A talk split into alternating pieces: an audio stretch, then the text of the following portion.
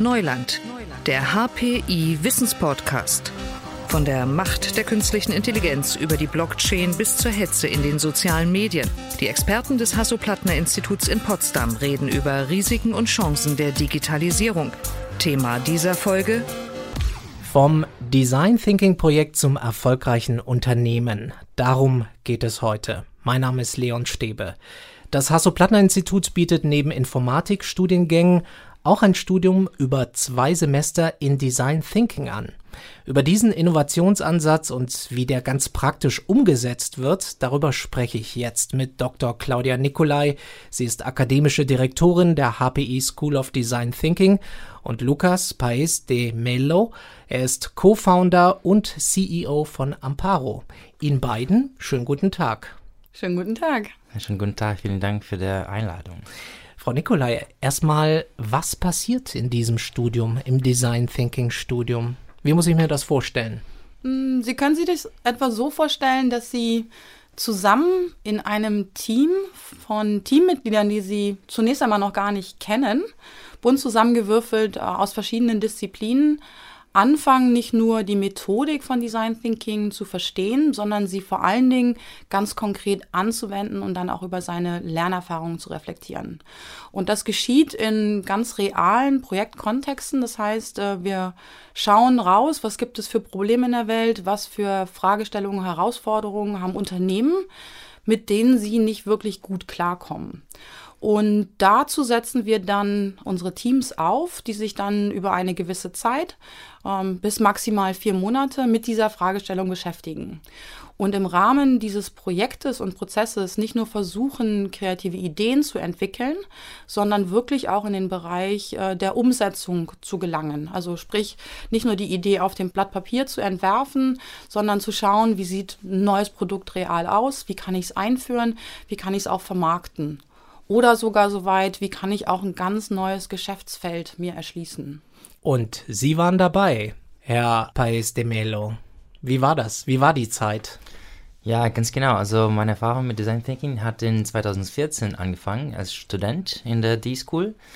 Und genau, ich habe da zwei Semester gemacht, also den Basic Track und den Advanced Track. Und es war sehr, eine sehr intensive Erfahrung für mich, sehr eine tiefe Methode, es war für mich sehr, sehr schön, einfach also in Kreativität in anderes Forms zu erleben, also mit anderen Leuten, weil du machst nicht alleine und du musst eigentlich ein, mit einem Team zusammen die Idee entwickeln. Es geht nicht nur um eine Idee, aber wie dem Gruppe das weiterentwickeln kann. Und dann das ist für mich äh, ja, wunderbar. Ich habe das wirklich mich selbst auch entdeckt in dem Prozess. Mhm. Und was machen die Absolventinnen und Absolventen dann danach? Haben sie da Daten? Wissen Sie, was dann passiert? Wir haben dazu Daten und wir haben dazu natürlich auch Trends und, sehen, dass zum einen ein großer Trend ist, äh, wieder zurück in sein eigentliches ähm, Herkunftsfeld der Disziplin zu gehen und äh, anstelle vielleicht eine Fachkarriere anzustreben, dann zu sagen, nee, ich möchte auch ganz gerne ins Management. Ich möchte die Dinge nicht nur selbst umsetzen, sondern auch selbst gestalten und entwickeln. Und was es zum Zweiten halt ähm, dann auch anregt, und deswegen ist Lukas heute auch hier gemeinsam mit mir hier, ist ähm, selbst aktiv zu werden und selbst selbst zu gründen, also sprich Unternehmer, Entrepreneur zu werden. Und das passiert sehr oft, auch in der Verbindung mit der eigentlichen Projektidee, an der das Team in den vergangenen Semestern dann auch gearbeitet hat. Herr Paes de Mello, Sie haben ein erfolgreiches Unternehmen gegründet. Sie führen mit Amparo ein erfolgreiches Unternehmen, das spezielle Prothesen entwickelt. Und angefangen hat tatsächlich alles im Design Thinking Studium am HPE. Können Sie uns davon erzählen? Was ist da passiert? Wie sind Sie auf die Idee gekommen? Also es ist eine lange, lange Geschichte, aber um das kurz zu machen, äh, wir haben das Projekt als ein Advanced Tract Projekt in 2014 gemacht, so ein erster des Sommersemester. Und dann haben wir recherchiert in der Südafrika, in Brasilien, USA und in Deutschland. Was geht um Prothesen und noch besonders, was geht um Amputierten, wie das da Prothesen benutzen würden und was ist der Unterschied zwischen entwickelte Länder und unentwickelte Länder. Und dann haben wir in den ganzen Prozess, da, wir haben das gefunden, dass die Leute in den Entwicklungsländern manchmal, die haben keinen Zugang zu Prothesen. weil es gibt keine genug Infrastruktur, das Skillset, also die, die Leute, die sind nicht äh, genug trainiert und es gibt nicht so viel Geld und, und dem Device sozusagen, das Gerät. Und deswegen haben wir diese Idee entwickelt, dass es ist nur nicht eine Prothese, die äh, ist eine Prothese, ein System, die man kann zu einem Amputiert einfach mitbringen. Dann man eigentlich, es ist ein thermoplastisches Material, niedriger Temperatur, kann man direkt auf den Stumpf modellieren. Und das heißt, kannst du eigentlich in ländlicher Gebiet hingehen und einfach Zugang zu viel mehr Leute geben. Aber wie sind Sie auf die Idee gekommen? Wo, wo hat es Klick gemacht? Es ist nicht ein Punkt nur, weil in dem Prozess musst du eigentlich ganz, ganz viele verschiedene Sachen testen. Dann wir haben erstmal so Infos bekommen von den Leuten, von dem ganzen Bereich, so von Ärzten, von Techniker, von Amputierte selbst. Und dann, wir haben es bemerkt, dass es gibt ganz viele Sachen, die passieren. Zum Beispiel, die Stumpfe modelliert sich ganz oft. Dann normalerweise braucht man den Schaft. Das ist die Verbindung zwischen den äh, Mechanikerbein und dem Stumpf selbst. Und das dann muss man jeder, jederzeit eigentlich tauschen, weil die Stumpfe verändert sich. Deswegen dann haben wir so gedacht, dass es wäre optimale eine Materialien, die zusammen die Stumpfe eigentlich gehen konnte. Und wir hatten eigentlich damals ganz viele Prototypen. Es war nicht nur diese Thermoplastisch, aber wir haben auch so andere elektronische und auch andere Materialmöglichkeiten. Aber am Ende mit den Testen haben wir mit verschiedenen Leuten gesprochen und auch Ingenieur, unser Professor. Und dann haben wir für diese bestimmte Idee mal entwickelt.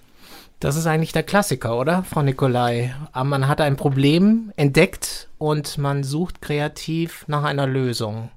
Genau, und ist vor allen Dingen auch ein Problem, was relativ massiv auftritt, auch gerade in den Entwicklungsländern, weil der Großteil, über zwei Drittel der Unterbeinamputierten kommen daher, dass äh, gewisse Krankheiten nicht entdeckt werden, wie beispielsweise Diabetes. Das heißt, für viele, viele Menschen, und das ist gerade in den Entwicklungsländern der Fall, findet nicht genügend Krankheitsvorsorge statt, sodass das dazu führt, dass ihnen irgendwann mal der untere Teil ihres Beins abgenommen werden muss. Was bekommen dann diese Leute danach? Krücken. Damit sind sie nicht mobil. Sie können sich zwar von A nach B bewegen, aber alle Art von, von Tätigkeit, von auch aktiver Teilnahme am Leben äh, ist dann nur sehr, sehr schwer möglich. Und die Lösung, die es äh, dazu gibt, es gibt natürlich schon Prothetik, ist vor allen Dingen entwickelt worden von Herstellern, die in ähm, eher, ich sag mal, westlich äh, orientierten, gut versorgten Ländern mit Gesundheitsvorsorge, Krankenversicherung etc. bestehen. Und äh, die dementsprechenden Lösungen sind zwar da, aber auch sehr teuer. Ich glaube, so ungefähr eine Prothese kostet so ab 5000 Euro. Und genau wie Lukas es geschildert hat, auch diese sehr teure Prothese muss auch immer wieder angepasst werden, weil sie sich verändern, ihre Muskulatur sich verändert, es direkt nach der Amputation natürlich der Stumpf anders aussieht als dann vielleicht in ein, zwei, drei Jahren und sie auch äh, für unterschiedliche Formen von Mobilität ausgestattet werden sein müssen. Und das gucken sich Unternehmen dann oftmals nur unter der Brille an, wie kann ich schaffen, die Lösung, die schon existiert, zu übertragen. Und da sind sie halt nicht weit gekommen.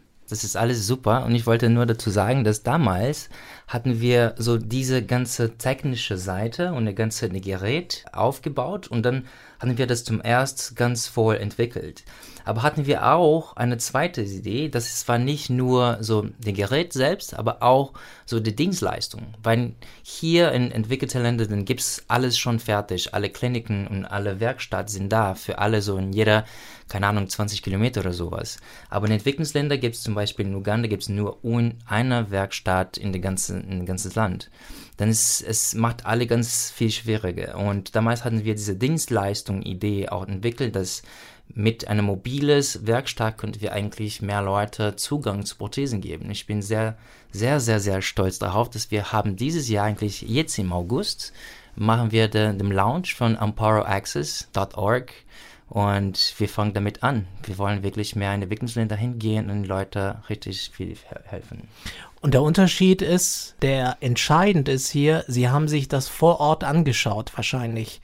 Sie haben das Problem gesehen und zwar persönlich selbst. Das ja. ist, worauf es dann ankommt. Genau, es ist eigentlich eine sehr starke Erfahrung, wenn du das siehst und aber auch so erleben kannst. Und es ist ein riesiger Unterschied zwischen amputierten Entwicklungsländern und entwickelten Ländern, weil es ist eigentlich lustig, weil hier die Leute in Deutschland zum Beispiel, Leute, die haben ganz viele Zugang zum verschiedenen Technologie, aber sind irgendwie so, die haben dieses äh, mentales Belastung, das eigentlich kommt sehr stark für Leute, dann die die die Rekuperation, also den die die die mentale so psychologische äh, Übertragung sind sehr schwer. Und als ich da gesehen habe, die Leute hatten manchmal Drucken, aber die waren ganz, ganz, ganz freut und sehr äh, mit Lachen die ganze Zeit. Und ein Traum auch von uns ist eigentlich, diese zwei Gruppen zu verbinden. Leute, die Entwicklungsländer sind und Entwicklungsländer sind und dann einfach zusammen sich einander helfen. Das ist wirklich spannend. Es ist eine Idee, Frau Nikolai, ein Funken, der da irgendwie überspringt, ein Gedanke, das könnte es jetzt sein, aber da muss ja noch was passieren. Absolut. Und da muss es vor allen Dingen auch im Team weitergehen. Denn das Ideenteam, so in dem Fall auch von Lukas, war ursprünglich mal größer. Ähm, es waren, glaube ich, sechs oder sieben wart ihr insgesamt im, im Team. Und gegründet habt ihr dann zu dritt letztendlich, was auch nochmal nicht zeigt, dass man weniger Menschen braucht, aber es braucht auch diejenigen, die sagen, ja, ich gehe das jetzt mal an. Weil sozusagen die Idee zu haben und gerade jetzt auch in, in diesem Bereich unterwegs zu sein, wir sprechen ja in irgendeiner Form über Medizintechnik und auch über ein Produkt, was durchdacht sein muss. Das muss funktionieren. Ich muss das nicht nur einmal getestet haben, sondern ich brauche Materialtests und so weiter. Das heißt, äh, man geht da schon mal auf eine lange Reise zwischen, ich habe die Idee und den Impuls zum Gründen, bis man mal vielleicht auch auch das erste Geld damit verdient. Und das kann ein, zwei, vielleicht manchmal auch drei Jahre dauern. Und so war das halt auch hier in dem Fall. Denn da geht es dann erstmal darum, auch zu gucken, wo finde ich dann auch äh, mögliche Formen der Kofinanzierung, wo kann ich auch über Wettbewerbe, Business Accelerator Programme mich als Team nicht nur sozusagen auf die Bühne stellen, sondern auch weiterentwickeln. Denn ähm, jetzt geht es nicht mehr nur darum, kreativ zu sein, sondern auch eine gute Marketingkampagne zu entwickeln, auch eine gute Marke? Ähm, wie sieht das aus? Wie wollen wir uns auch positionieren? Und auch nach innen, ähm, wie sehen wir uns als Unternehmen, auch wenn wir klein sind? Wir sind eine Organisation. Wofür stehen wir? Was sind unsere Werte? Äh, wie wollen wir uns auch zukünftig weiterentwickeln? Und äh, das ist etwas, was dann natürlich auch äh, über die Zeit ähm, sich dann erst schärft. Wie ist das heute? Inwieweit spielt Design Thinking heute noch eine Rolle in Ihrem Unternehmen? Also meine Beziehung mit den D-School, weil es ist verlängert worden, mhm. auf jeden Fall. Also ich bin hier wieder gekommen, um das zu coachen. Ich war schon ein Coach für ein paar Jahre hier in der D-School und auch später als äh, Projektpartner. Dann wir sind hier mit Amparo zurückgekommen und wir haben so, damals hatten die, die die Idee, so diese Non-Profits zu gründen oder so einfach, wie kann man das finanzieren? Wir haben so zwei verschiedene super Ideen, die damals hatten wir keine, keine Organisation, noch nicht, aber jetzt schon setzen wir die um, auf jeden Fall. Äh, jetzt ist die Zeit dafür. Am einem Tag, jeden Tag nutzen wir ganz viele verschiedene Tricks from Design Thinking, die sehr gut sind, einfach verschiedene Ideen zu sammeln und wie können wir quick, also schnell verschiedene Ideen testen und einfach zu Kunden reden, hat wir eigentlich dieses heute, dieses äh, Woche noch gemacht, waren wir zu ein paar Kunden und ein paar Kleinigkeiten. Und es geht um nicht nur um das Produkt selbst, aber könnte auch Marketing-Idee sein oder wie kann man Feedback von verschiedenen Kunden bekommen und das hilft uns sehr. Es, es kommt von einem Mindset her, würde ich sagen, weil dann können Leute wirklich zusammen gucken, so zu allein die ganzen Team in ein Ziel zusammen. Mhm. Frau Nikolai, Sie arbeiten ja seit Jahren mit vielen Unternehmen zusammen. Lassen sich da Trends erkennen, auch im Umgang mit Innovationen? Absolut. Und einer der großen Trends ist sozusagen weg von reinen Produktverbesserungen. Also ich habe schon etwas und will es noch besser machen, schneller, einfacher, flexibler, wenn es um Produkte geht, bis hin zu dem Thema, was Lukas auch schon angesprochen hat. Wie können wir als, uns als Organisation verändern? Und ein großer Trend ist ähm, in dem Falle der unternehmerische Geist, wenn man das so sagen will, im, im eigenen Unternehmen anzuregen. Also sprich, nicht der Entrepreneur, sondern der Intrapreneur zu sein, im Unternehmen Unternehmen dann sozusagen sich ein, ein Feld zu schaffen, sei es durch ein sogenanntes Innovationslab oder ein Business Accelerator Programm, zu versuchen, sich diese Art von Agilität und auch Startup-Kultur quasi in die eigene Organisation zu holen und der im Rahmen der Organisation aber auch einen Freiraum zu geben, weil innerhalb dieser Innovationslab dann Teams in der Regel für ein bis vielleicht auch maximal drei Jahre zusammenarbeiten, um neue Business-Ideen auch mit Design Thinking, mit agilen agilen Teams zu entwickeln, aber halt dann auch, genau wie in dem Fall von Amparo, wirklich bis zur Marktreife dann auch zu bringen. Und das ist so einer der zentralen Trends, äh, die wir sehen, äh, die auch eine gewisse Ernsthaftigkeit hat. Also es ist nicht nur die kleine bunte Spielwiese, ich äh, gebe meinen Mitarbeitern mal für zwei Tage frei oder lade sie für ein Wochenende Design Thinking Einführungsworkshop irgendwo hinein, sondern ich eröffne sozusagen diese, diese Möglichkeit, sich selbst als, als Mitarbeiter im Team, aber auch die Idee, die ich auch vielleicht schon mit mir rumgetragen habe, dann weiterzuentwickeln und wirklich auch zu schauen, funktioniert die. Ist das eigentlich einfacher in einem Kleinunternehmen, das so umzusetzen oder mit einem Startup zu beginnen? Oder lässt sich das auch in Konzernen machen? Sie sagten Intrapreneurship, also innerhalb des Konzerns oder einer großen Firma. Ist das nicht viel, viel leichter, was komplett Neues zu starten? Eigentlich ja muss man sich auch nichts mhm. vormachen. Tut mir leid für die vielen großen Unternehmen da draußen, aber es ist wirklich so, weil es bleibt immer sozusagen eine Blase oder ein Raum oder ein Haus im Ökokosmos der Unternehmung. Und entweder, und das sehen wir auch ganz oft, entwickelt es sich daraus heraus, also es geht nicht zurück in die Organisation, oder es bleibt irgendwie isoliert da drin. Das heißt, diese Art von Kultur, was man mal ursprünglich auch vorhatte, in der Veränderung in der gesamten Organisation voranzubringen, passiert oftmals gar nicht in dem gewünschten Ausmaß. Sie haben ja mit Amparo wirklich was Neues aufgebaut. Sie hätten ja auch zu einem Konzern gehen können, zu einem Gesundheitskonzern. Vielleicht hatten Sie sogar Angebote, aber Sie haben sich entschieden, wirklich selbst was aufzubauen. Also meine persönliche Geschichte, ich wollte niemals Entrepreneur sein. Eigentlich, ja, es war nicht mein Traum.